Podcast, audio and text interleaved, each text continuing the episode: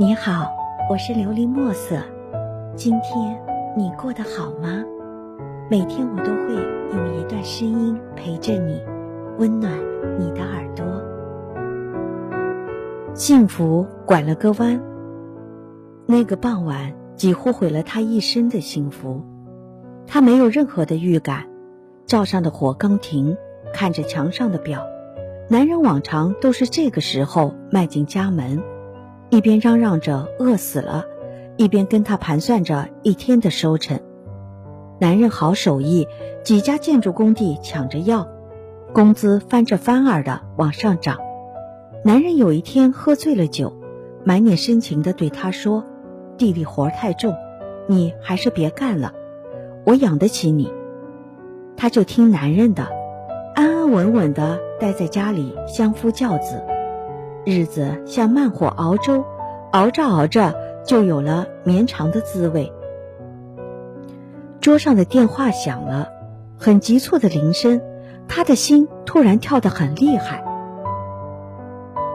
拿话筒的手都有些颤抖。电话是男人的一个工友打来的，他出事了。出租车上，他的语气里带着哀求：“能再快一点吗？”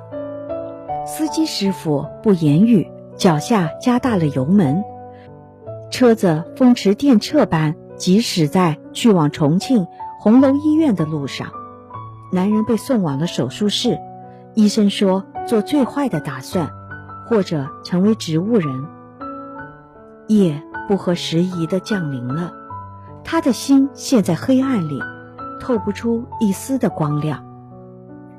在家属等候区。他坐立不安，一个人来到窗口，俯瞰着城市的夜色。他想，每一盏橘黄色的灯光背后，都有一个动人的故事正在上演吧？为什么属于他的那个故事已经破碎、不完整了呢？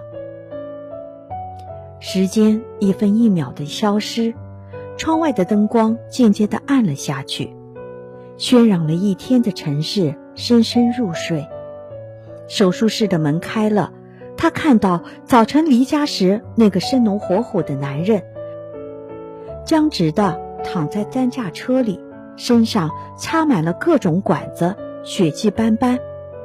手术还算顺利，至于能否度过危险期，医生不敢贸然做出决断，只是淡淡的说：“看他的造化吧。”这一夜很漫长。他拉着她的手，哭着笑着，他紧紧盯着监护仪器上不断跳跃的数字，微弱而杂乱的气息告诉他，他的男人正在生与死的边缘徘徊。他要拽住他，死命的拽住他，不让他向那个危险的深渊坠去。曙光还是来了，男人的呼吸慢慢平稳。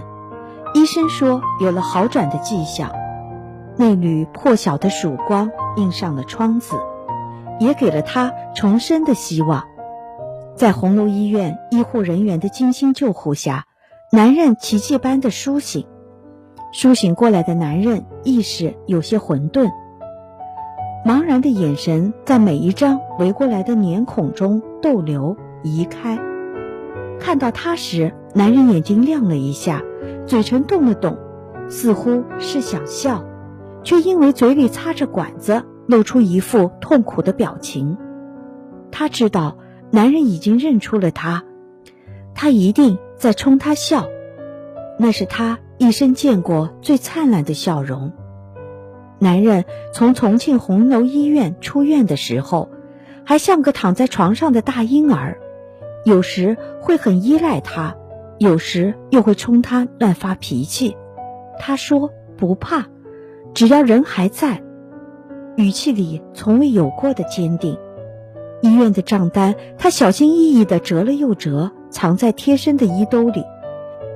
骗床上的男人说：“幸亏前些年瞒着他入了份保险，几乎没花着自家的钱。”他的衣兜里还装着另外一张纸，密密麻麻的。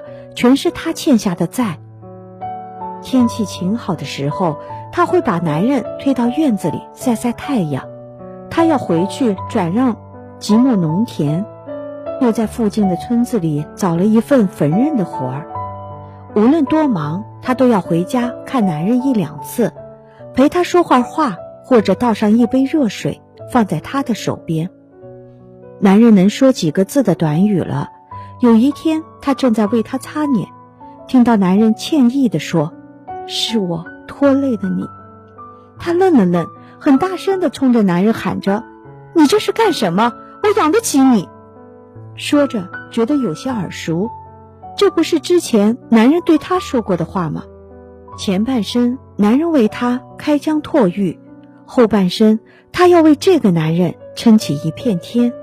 她觉得。幸福只是拐了一个弯儿，幸好又被他追上了。希望你能够喜欢今天的故事，并给你一点小小的启发。琉璃墨色，祝你今晚做个好梦，愿你心想事成，平安喜乐。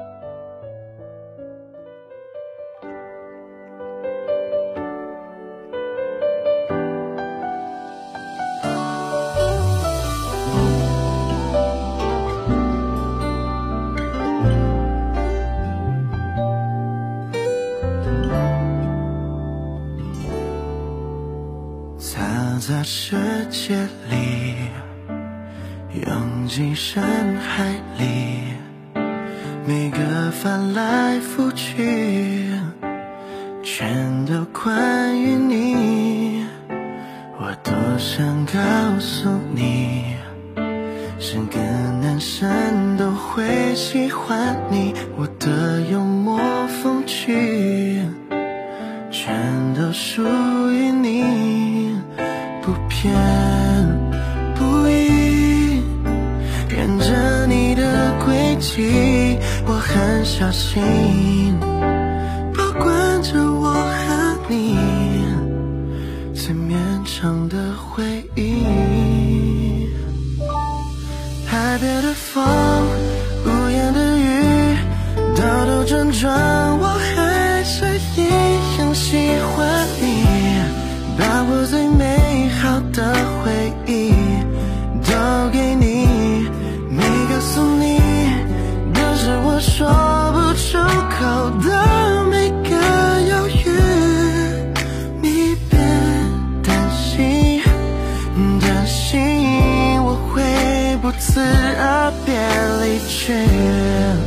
最好的都给你，把最好的都给你。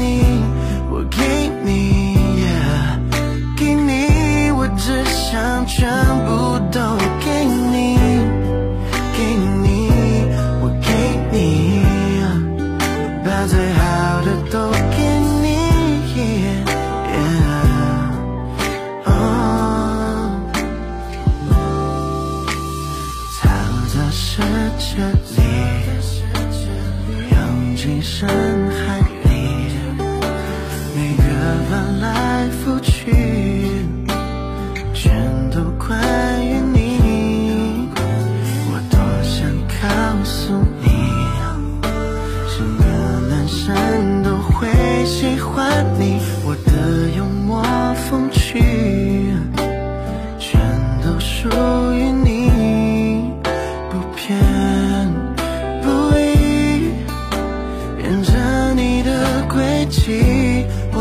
小心，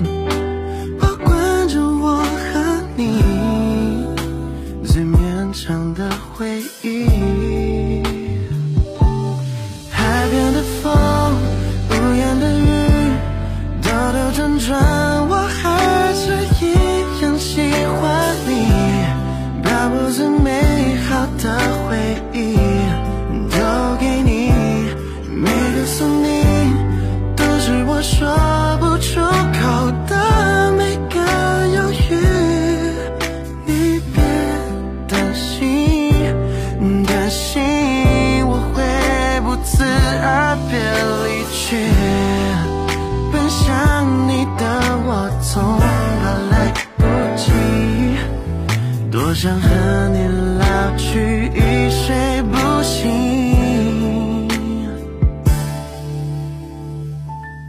海边的风屋檐的雨兜兜转转我